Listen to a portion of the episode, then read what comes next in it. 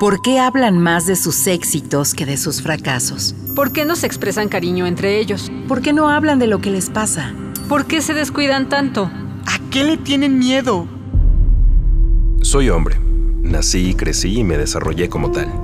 Como adulto, con frecuencia recurro a los silencios para ocultar mis sentimientos y no sentirme vulnerable. Pero ahora quisiera poner en palabras esto que siento y que he reprimido desde hace mucho tiempo. Darle rostro, rostro a mi corazón. Rostro Corazón. Otras masculinidades son posibles. Con José Alfredo Cruz y Diego Vázquez. Rostro Corazón. Hola, ¿qué tal? ¿Cómo está? Bienvenido, bienvenida, bienvenide. Nos da muchísimo gusto saludarle en otra emisión del Rostro Corazón desde Casa Ciudadana 660. El día de hoy para platicar sobre el enojo, cuáles son las motivaciones en lo que nos va pasando, en dónde está el verdadero origen, alcanzar a medir los impactos, como siempre, de la pluma sensible y digo la pluma, aunque ya casi nadie escribe con pluma, pero sí la sensibilidad de mi querido Diego Rodrigo Vázquez. ¿Cómo estás, Diego? Hola, José Alfredo. Bien, muy, muy contento aquí. Otra edición más del Rostro Corazón. Muchas gracias a la audiencia por sintonizarnos. Muchísimas gracias a ti, como siempre, y a usted que sigue estas emisiones. Nos va a dar muchísimo gusto entrar en contacto a través de nuestra página www.circuloabierto.com.mx o a través de nuestras redes sociales en Twitter, arroba círculo-abierto, en Instagram Círculo Abierto Oficial y en Facebook Círculo Abierto para Hombres y evidentemente Rostro Corazón. El día de hoy, como se lo anticipamos, vamos a escuchar el relato El enojo que me pasó. Relato. Rostro Corazón. Las últimas semanas han sido muy intensas. Tengo que reconocer que me he sentido demasiado estresado. Por las noches rechino los dientes y de pronto me despierto en la madrugada sudando. Doy vueltas y vueltas en la cama tratando de que el sueño regrese, pero no lo consigo. He intentado meditar, hacer respiraciones, pero esos pensamientos no me dejan en paz. Y así se me van las horas. Para cuando me vence el sueño, ya me tengo que despertar. Durante el día me siento aletargado, cansado, con un humor de los mil diablos. Las ventas estaban muy mal, nos estábamos quedando sin dinero, el equipo avanzaba lento, no se habían podido concretar los plazos que les fijé para llegar a sus metas. No me quedó más que presionarlos para que le echaran ganas. Necesitaba resultados pronto, si no todo se iba al cuerno. Muy en el fondo sabía que ni así la íbamos a armar. Cuando empecé a chambear, aprendí a responder bajo presión, a sacar la chamba, a salvar las papas del fuego, a rifarme pues.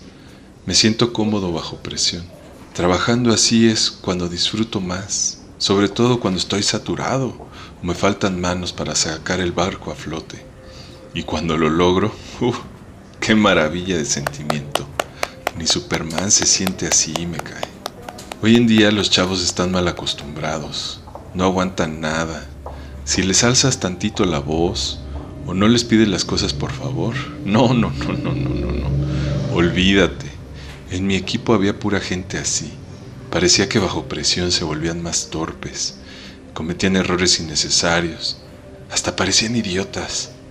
A veces pensaba que se ponían de acuerdo para regarla en colectivo y yo no lo podía permitir. Si las cosas seguían igual, nos íbamos a ir a la quiebra e iba a ir por culpa de estos tarados. Desde mi oficina vigilaba que todos estuvieran ocupados en sus lugares trabajando. Pero ¿cómo será la gente que aún sabiendo cómo estaba la situación, se tardaban horas en el baño, se la pasaban platicando o llegando tarde y se querían ir temprano. Por eso los llamaba antes de la hora de la salida, para que me dijeran cómo iban avanzando en sus pendientes.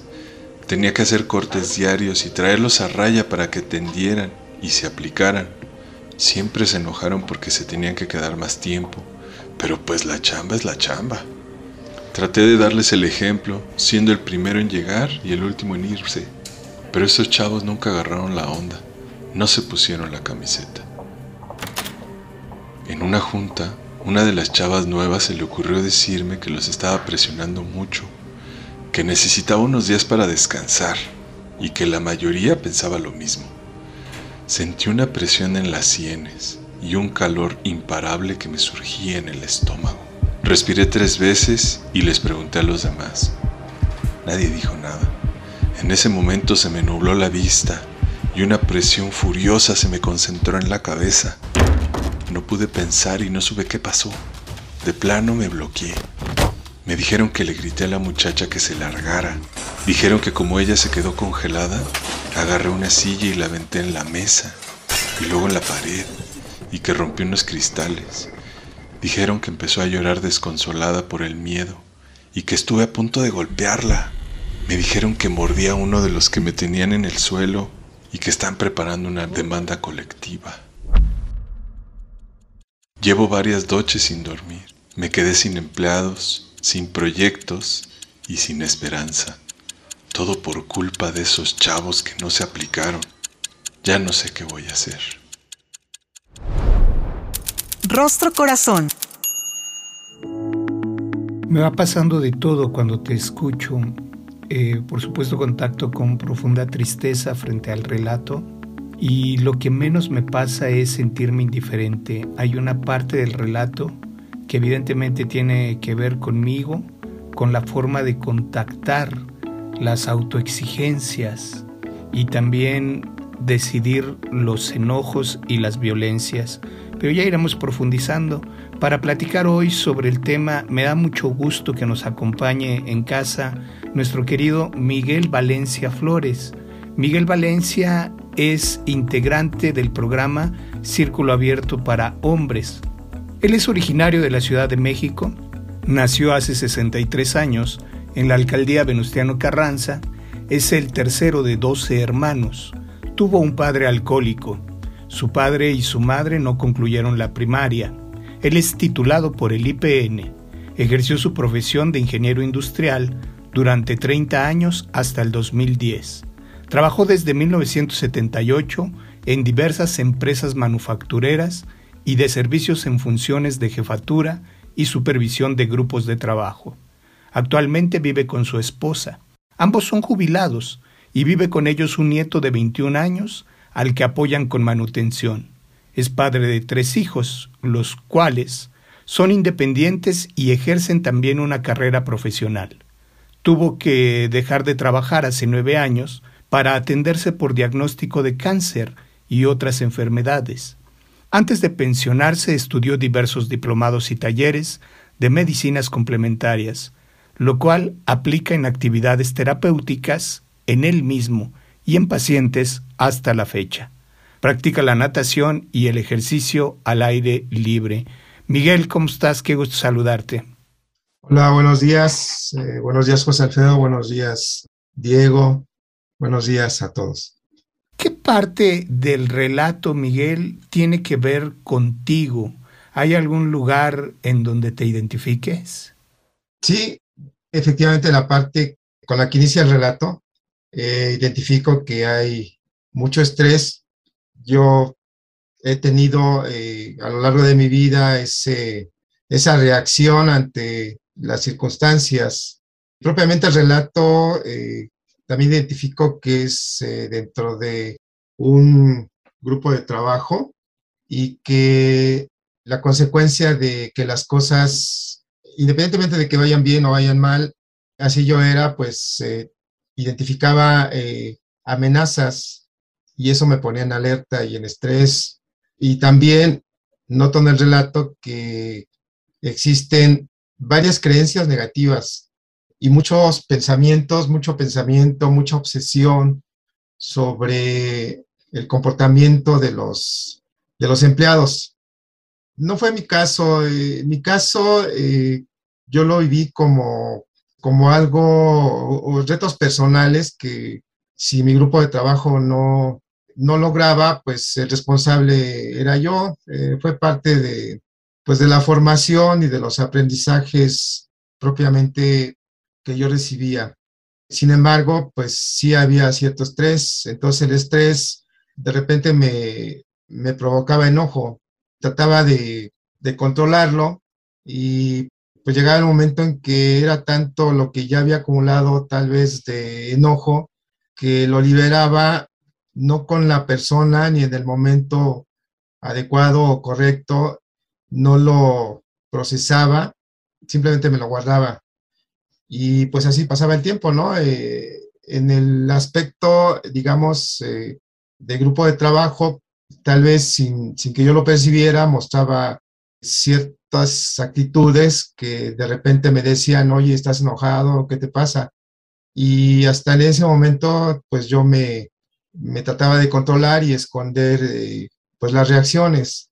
Sin embargo, ya que estaba fuera del trabajo, pues eh, como ya no tenía esa, ese limitante de que me fueran a, a, llamar la atención o que me quitaran el trabajo por un enojo o varios enojos, pues eh, inconscientemente lo expresaba pues en la familia tal vez o con personas que pues no tenían nada que ver con lo que yo traía, ¿no?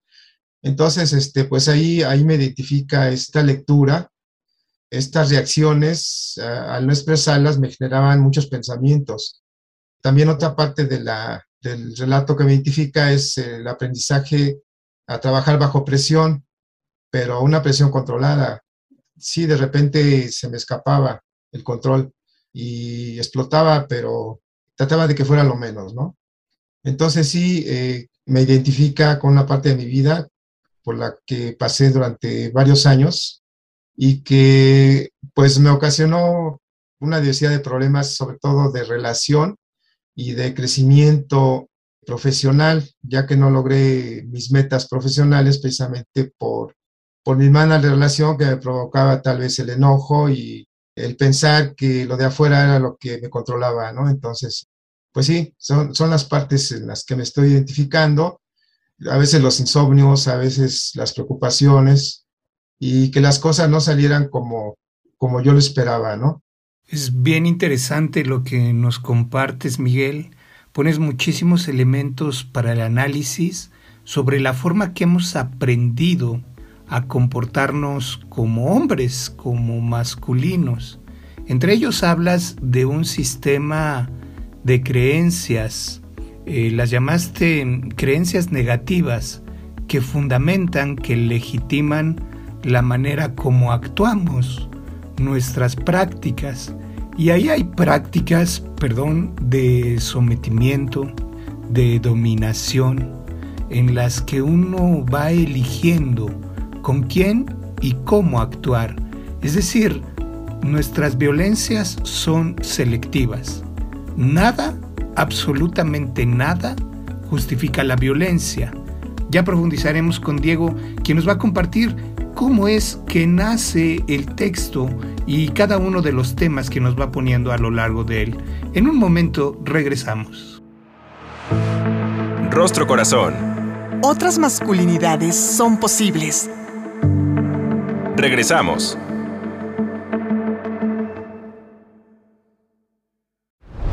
Rostro Corazón. Ya estamos de regreso en el Rostro Corazón platicando el día de hoy sobre el enojo, lo que me pasó cuando me enojé. Querido Diego, ¿cómo fue que nació el texto? Nos has puesto muchos, muchos elementos para el análisis, además de lo que nos comparte Miguel. ¿Qué nos puedes compartir, Diego? El texto nace de la experiencia de una, una amiga con su empleador. Tenían una empresa chiquita de diseño de interiores y a partir de los proyectos es como salían a flote. Esta persona pues los presionaba mucho y cada vez que, que había que cerrar proyectos o que hacer nuevos, mi amiga se enfermaba todo el tiempo. Este cuate en apariencia era muy buena onda porque les daba como regalos, fiestas, bonos, etcétera, pero todo el tiempo los presionaba. Entonces, evidentemente este cuate pues no tenía una forma de manejar el enojo. yo me relaciono con lo que escribí porque durante mi vida me ha pasado casi que como a Miguel, que aprendemos a no, no saber cómo manejar el, enojo, cómo, o más bien el estrés, la presión, eh, lo que tú decías de estar produciendo, etcétera, casi siempre se nos va a la expresión del enojo. Pareciera que como hombres es lo único que podemos demostrar. Y evidentemente el estrés y la presión laboral y de la vida, pues se manifiesta en otro tipo de cosas, como perder el sueño. Y me, me pongo a pensar ahora que, que estaba escuchando a Miguel en esto que mencionamos en un capítulo anterior, que pareciera que los hombres, además de no saber expresar otra emoción que no sea el enojo, le exigimos al cuerpo como si fuera una máquina que tiene que producir y producir, y esa máquina no la revisamos hasta que empieza a dar problemas. También identifico en el, mismo relato una cuestión de autoridad, como que los hombres, por el hecho de serlo, tenemos que saber cómo mandar, cómo dirigir, y como que pensamos que eso se espera de nosotros. Y como que por haber nacido hombres ya sabemos hacerlo, y creo que lo que nos cuesta más trabajo es cuando nos damos cuenta que no podemos. Le exigimos al cuerpo, Diego, Miguel, nos autoexigimos en el nivel de producción y es muy curioso cómo le exigimos a las los demás, a nuestros equipos de trabajo con quienes nos relacionamos o con nuestras familias. Yo advierto un eje muy interesante en el texto, Diego, y que tiene que ver con un mal que padecemos en nuestras culturas, conocido como el adultismo. El adultismo es esta enfermedad en donde asumimos que por tener cuerpo de adulto valgo más que quien no lo tiene. En este sentido consideramos, por ejemplo, a niños y niñas como mini ciudadanos, con mini derechos, y a las los jóvenes nos la pasamos subestimándoles. Esta generación, no voy a repetir el término, que no aguanta nada, porque no nos permitimos identificar que lo que no aguantan ahora y a lo que no están dispuestos es al mínimo de violencia en contra de sí, y que nos van a confrontar y que nos van a cuestionar. Y a mí me da mucha tristeza encontrar en el texto que el personaje principal no advierte ni siquiera que la responsabilidad está en sí. Él se despide en las letras de Diego, volviendo a responsabilizar de los sistemas de producción, de su estrés y de sus impactos a su equipo de trabajo. No se da cuenta que el nivel de autoexigencia y de violencia primero es contra sí y que lo está desarrollando para con los demás. ¿Cómo te ha ido, mi querido Miguel, relacionándote con las otras generaciones? siendo interpelado, confrontado frente a la forma en la que nos vinculamos. ¿Cuál es tu experiencia, Miguel? Bueno, yo he percibido que teniendo equipos de trabajo, eh, a mí me ocurrió el hecho de trabajar en áreas de distribución, almacenes, producción, pues había que trabajar sobre la base de conseguir metas, inclusive metas diarias o por hora. Entonces, eh, eso generaba mucho estrés en todos. A veces eh, mi equipo de trabajo, algunas personas trataban de armonizar, consiguiendo destreza y siendo, en el caso de la producción, muy rápidos en su desempeño. Y había otros que por la falta de, digamos, percepción sobre lo que se pretendía, eh, digo, para esto ya estaba todo el trabajo estudiado y medido, porque pues, también era parte de mis funciones. Pues eh, generaban estrés en el grupo. Entonces, eh, a veces ese estrés, pues, se contagiaba. Llegaba a ocurrir inclusive accidentes de trabajo por la falta de atención. Sin embargo, el asunto es que sí, efectivamente, el problema de las relaciones, que yo, yo las tuve, insisto, no a un nivel excesivo, porque efectivamente el estrés me provocaba otro tipo de, emociones, eh, dentro de ellas el enojo, y si no se conseguía el, el objetivo, tal vez la insatisfacción, el rechazo. Entonces, lo que yo hacía pues era tomar decisiones, que para eso también me estaba yo en, esos puestos, ¿no?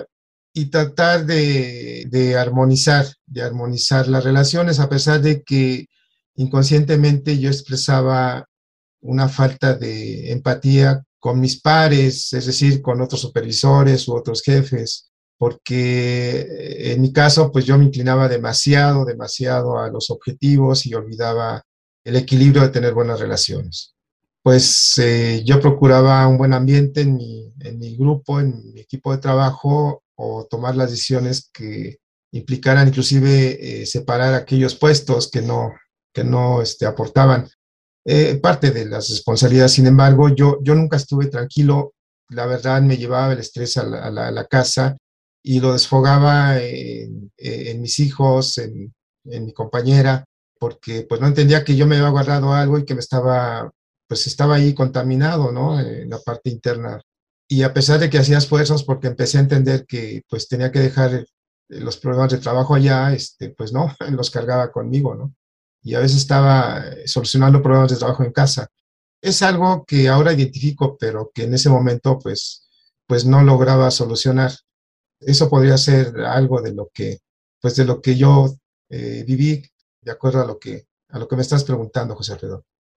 Que en ese momento es muy difícil de identificar, Miguel.